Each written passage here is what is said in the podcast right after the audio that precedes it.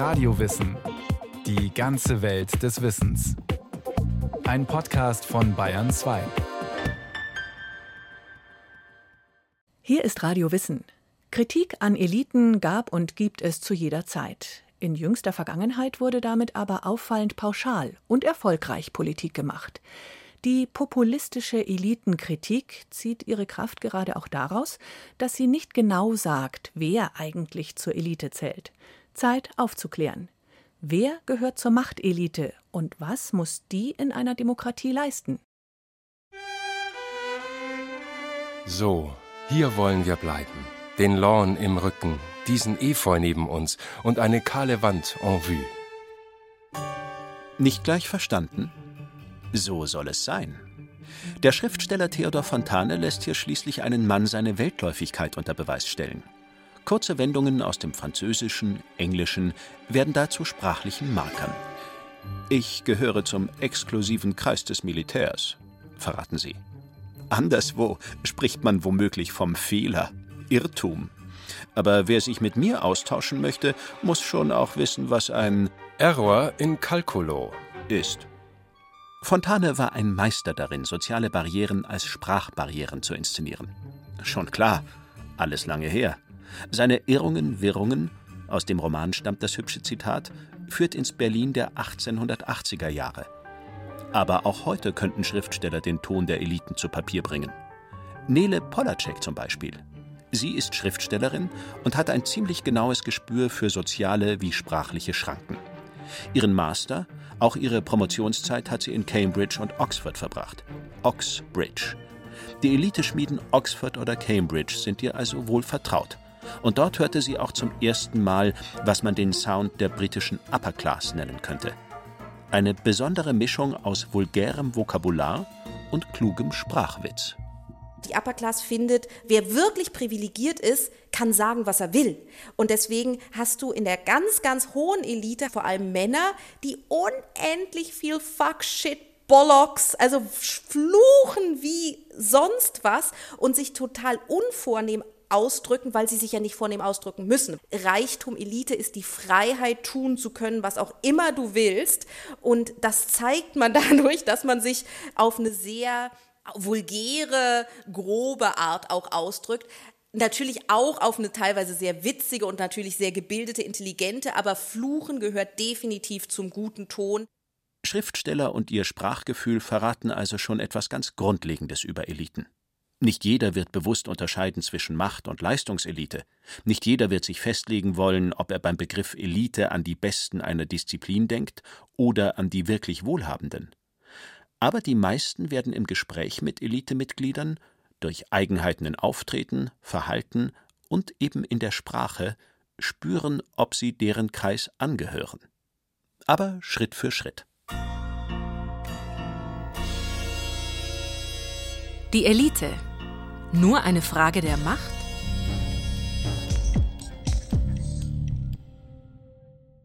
In der wissenschaftlichen Diskussion verwenden wir mehrere Elitenbegriffe. Da ist zunächst der sogenannte Machtelitenbegriff, wie er von den Klassikern der Elitentheorie Gaetano Mosca, Wilfredo Pareto und Robert Michels entwickelt wurde, und zwar Ende des 19. und zu Beginn des 20. Jahrhunderts. Professor Dr. Grit Straßenberger ist Politikwissenschaftlerin und lehrt an der Universität Bonn. Dieser Machtelitenbegriff meint, dass eine Gesellschaft von einer Elite gesteuert wird, die in allen Bereichen, also Wirtschaft, Politik, Kultur, Religion und Militär, die Machtposition monopolisiert. Die Machtelite ist häufig dann gemeint, wenn wir von der Elite sprechen. Der Singular liegt nahe, dass eine homogene Elite die Masse beherrscht, dass dieser geschlossene Kreis die entscheidenden Funktionen in allen gesellschaftlichen Bereichen innehat. Auf die Gegenwart in Deutschland trifft diese Vorstellung nur bedingt zu. Also man würde zum Beispiel sagen, die moderne, ausdifferenzierte Gesellschaft, ähm, über die wir jetzt sprechen, wenn wir über Deutschland sprechen oder über Großbritannien oder Frankreich im 20. Jahrhundert und im 21. Jahrhundert, dann haben wir hier nicht mehr die eine Elite, die ähm, sozusagen alle Bereiche monopolisiert, sondern wir haben verschiedene Funktionseliten. Also ein, wenn man so will, Ensemble von Eliten. Und diese Funktionseliten, die kann man dann auch durchbuchstabieren. Ja, das sind dann Eliten in der Wirtschaft, Eliten in der Politik, Eliten in den Medien, Eliten in der Kultur oder in der Wissenschaft. Das heißt nicht, dass wir heute nicht mehr von Machtelite sprechen, nur bezeichnet die Politikwissenschaft damit einen spezifischen Teil des Elitenensembles. Eliten aus Politik und Wirtschaft. Also solche, die die höchsten Entscheidungspositionen innehaben und die dann auch Entscheidungen von gesamtgesellschaftlicher Reichweite treffen. Das gilt ja so nicht in gleichem Maße für Eliten in der Wissenschaft und in der Kultur oder in den Medien, ja. Entscheidungen von gesamtgesellschaftlicher Reichweite. Das macht den Unterschied. Ein Beispiel. Als in London der Grenfell Tower Feuer fing und die 24 Stockwerke weitgehend ausbrannten, wurde diskutiert, ob man das Unglück bewusst in Kauf genommen hatte. Das verkohlte Haus, ein Sozialwohnungsobjekt, wurde zum Symbol für die Frage, vergessen die britischen Eliten die einkommensschwachen Schichten? Nehmen sie es hin, dass deren Leben gefährdet wird? Diese Frage lässt sich an alle Eliten des Landes richten. An die Medien zum Beispiel, die nicht gezielt genug recherchiert und berichtet haben könnten. An die geistige Elite, Intellektuelle, die sich womöglich nicht genug für soziale Gerechtigkeit eingesetzt haben. Diese Eliten wirken aber nur mittelbar auf politische Entscheidungen. Unmittelbar verantwortlich für den Ab- oder Aufbau von Sozialleistungen, für eine gemeinwohlorientierte Politik, ist die Machtelite. Eliten in Wirtschaft und Politik. Der Machtelitenbegriff ist einer, der nicht von den Klassikern der Elitentheorie, aber im heutigen politischen wie im wissenschaftlichen Diskurs eher kritisch verwendet wird und der auch in einen Gegensatz zur Demokratie gestellt wird. Das trifft für den Leistungselitenbegriff nicht zu. Die Leistungselite. Auch der Begriff ist wichtig, um nachvollziehen zu können, wie die Machtelite in demokratischen Systemen zu verstehen ist und wann sie demokratischen Versprechen entgegenwirkt. Die Leistungselite. Das ist gewissermaßen die liberale Versöhnungsformel von Elite und Demokratie. Also wenn ich sage, die Elite bildet sich aufgrund eigener Leistungsfähigkeit, dann sage ich damit auch zunächst, äh, es ist nicht die Herkunft und es sind nicht die Beziehungen oder der Reichtum, der den Zugang zu Elitepositionen steuert in ganz unterschiedlichen Bereichen, sondern es ist die individuell nachgewiesene Leistungsbereitschaft und Leistungsfähigkeit. Das klingt unproblematisch. Aber die Versöhnungsformel ist fragwürdig, weiß Grit Straßenberger. Was wir als Leistung anerkennen, folgt schließlich einer gesellschaftlichen Setzung. Außerdem, wie messen wir Leistung? Mit Noten, Schulabschlüssen, der Universitätslaufbahn. Aber drückt sich darin ausschließlich eine individuelle Leistung aus? Oder ist all das vor allem Ergebnis eines Systems, das den einen leistungsfähig und mächtig macht und den anderen nicht? Die Schriftstellerin Nele Polacek erzählt, angesprochen auf die Leistungselite, von ihrem ersten Abend in Cambridge. Einem Abend, der ihr klarmachte, die Grenzen zwischen Macht und Leistungselite sind fließend.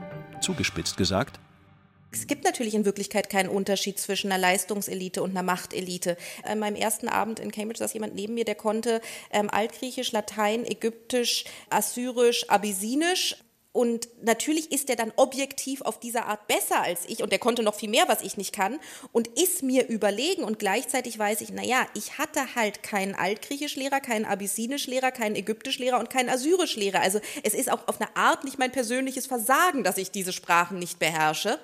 Hier zeigt sich, wenn die Elitepositionen eines Landes mit großer Mehrheit Menschen besetzen, die ihre Leistung auch dem ökonomischen Kapital ihrer Eltern sehr zu verdanken haben, wenn also die Investition in die Bildung der Kinder ein entscheidendes Kriterium für den Zugang zur Elite wird, dann ist genau das Versprechen gefährdet, das den Begriff Leistungselite für demokratische Gesellschaften so attraktiv macht. Die Idee des Leistungsbegriffs ist ja, dass jeder seines Glückes Schmied ist. Und diese Idee, diese Norm, diese liberale Norm, jeder kann aus seinem Leben etwas machen, und zwar das machen, was er will, diese Norm scheitert an der Realität einer Gesellschaft, in der die sozialen, ökonomischen und auch die kulturellen Bedingungen eben nicht gleich sind. Also nicht jeder oder jede ähm, imstande ist, in Elitepositionen aufzusteigen. Damit sind wir mittendrin im Thema Machtelite. Denn aus diesem Problem ergeben sich fast alle weiteren Fragen. Zuerst Wie bilden sich Eliten eigentlich? Und wer kennt die Spielregeln?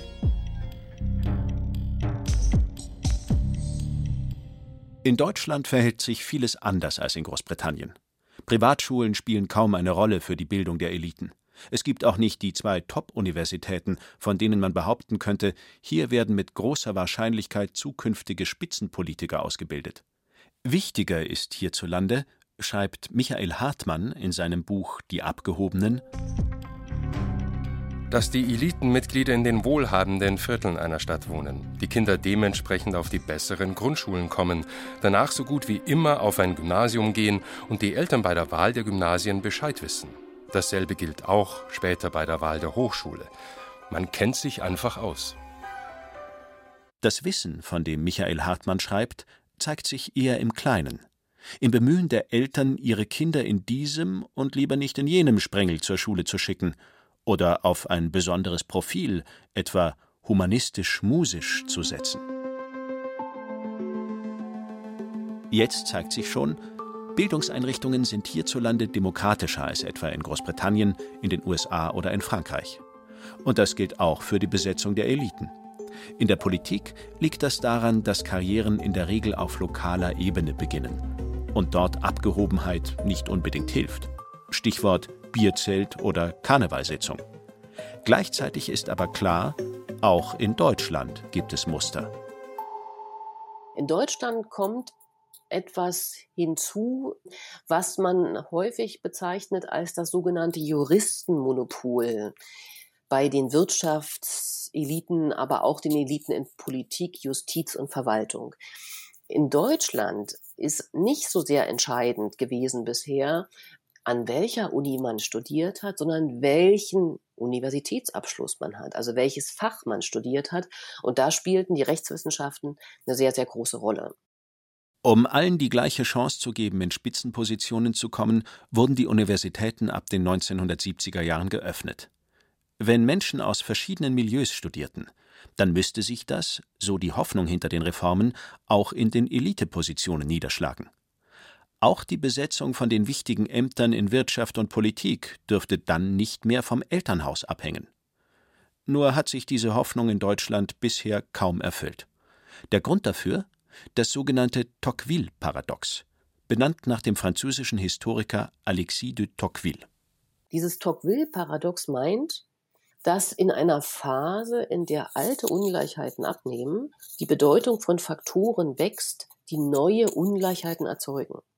Anders gesagt, wenn in der Frage, wer hat Zugang zur Universität, mehr Gerechtigkeit herrscht, verlagern sich die Auswahlkriterien für Spitzenpositionen eben auf andere Bereiche.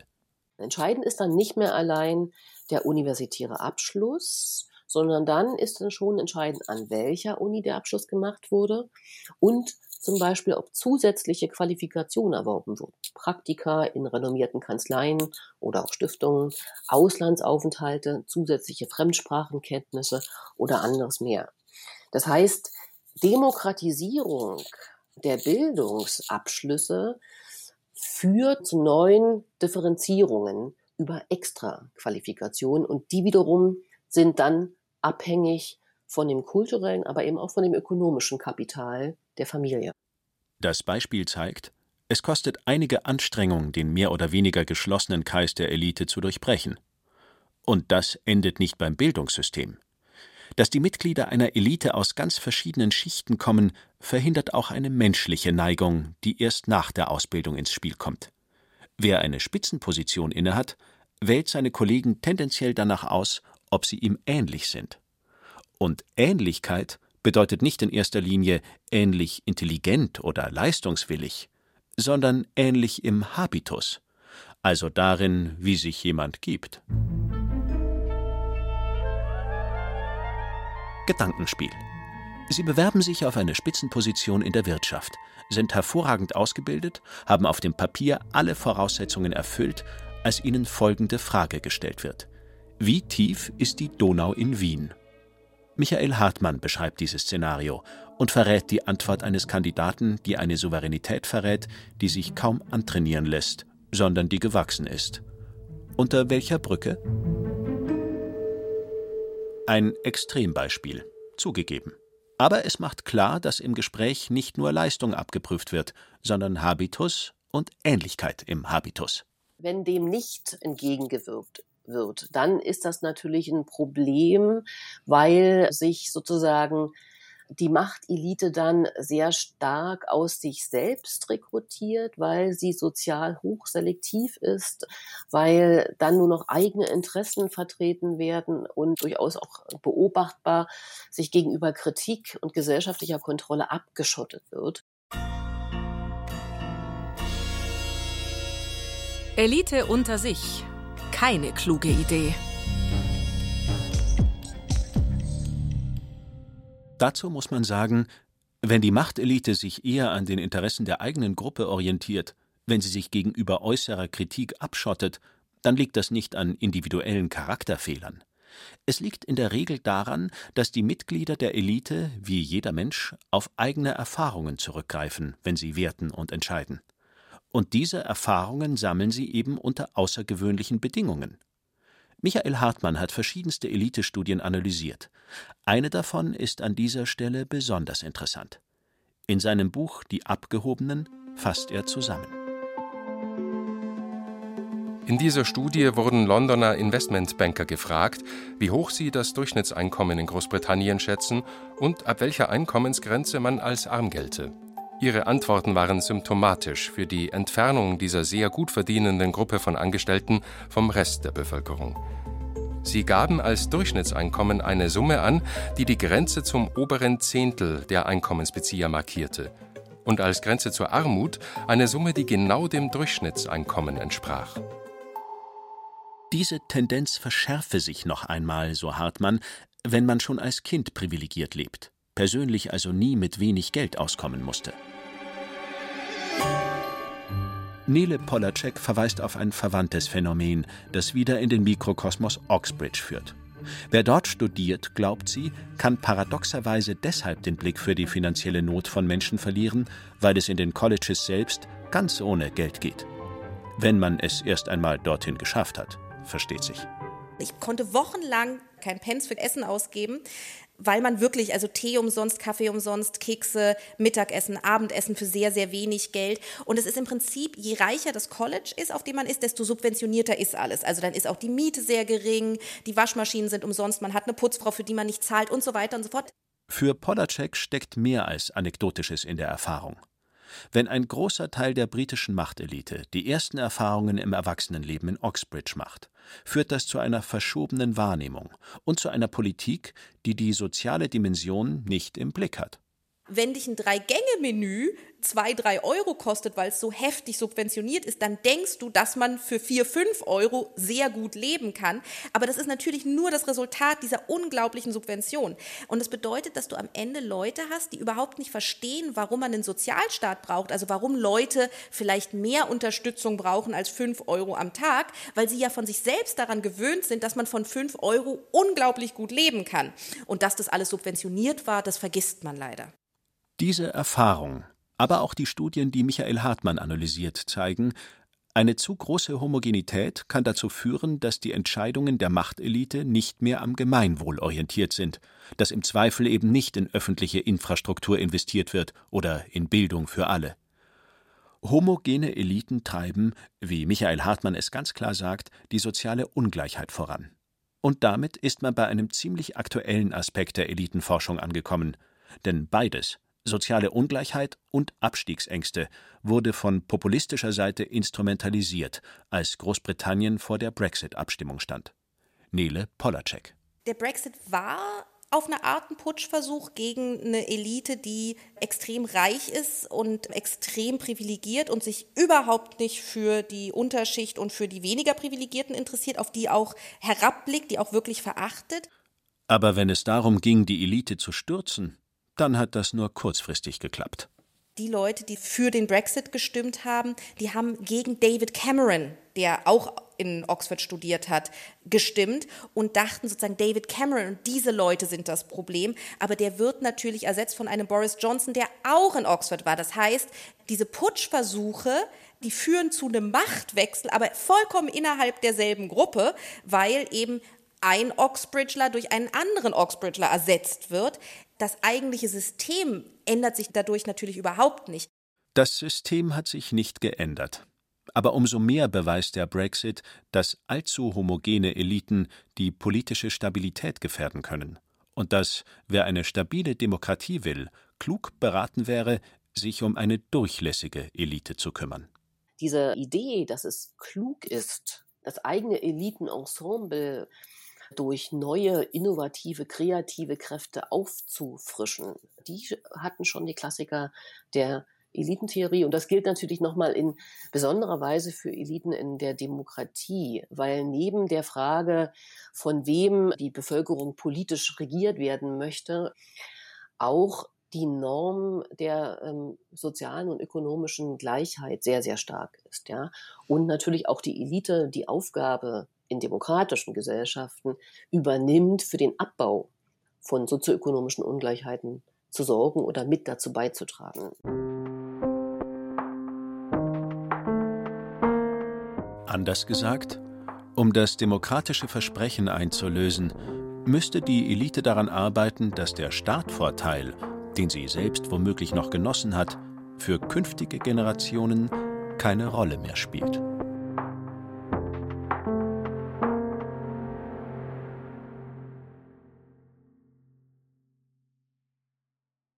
Das war Radio Wissen, ein Podcast von Bayern 2. Autorin dieser Folge Marie Schöss. Regie führte Kirsten Böttcher. Es sprachen Thomas Birnstiel, Anna Greiter und Andreas Dirschall. Technik Regina Stärke. Redaktion Nicole Ruchlack. Wenn Sie keine Folge mehr verpassen wollen, abonnieren Sie Radio Wissen unter bayern2.de slash podcast und überall, wo es Podcasts gibt.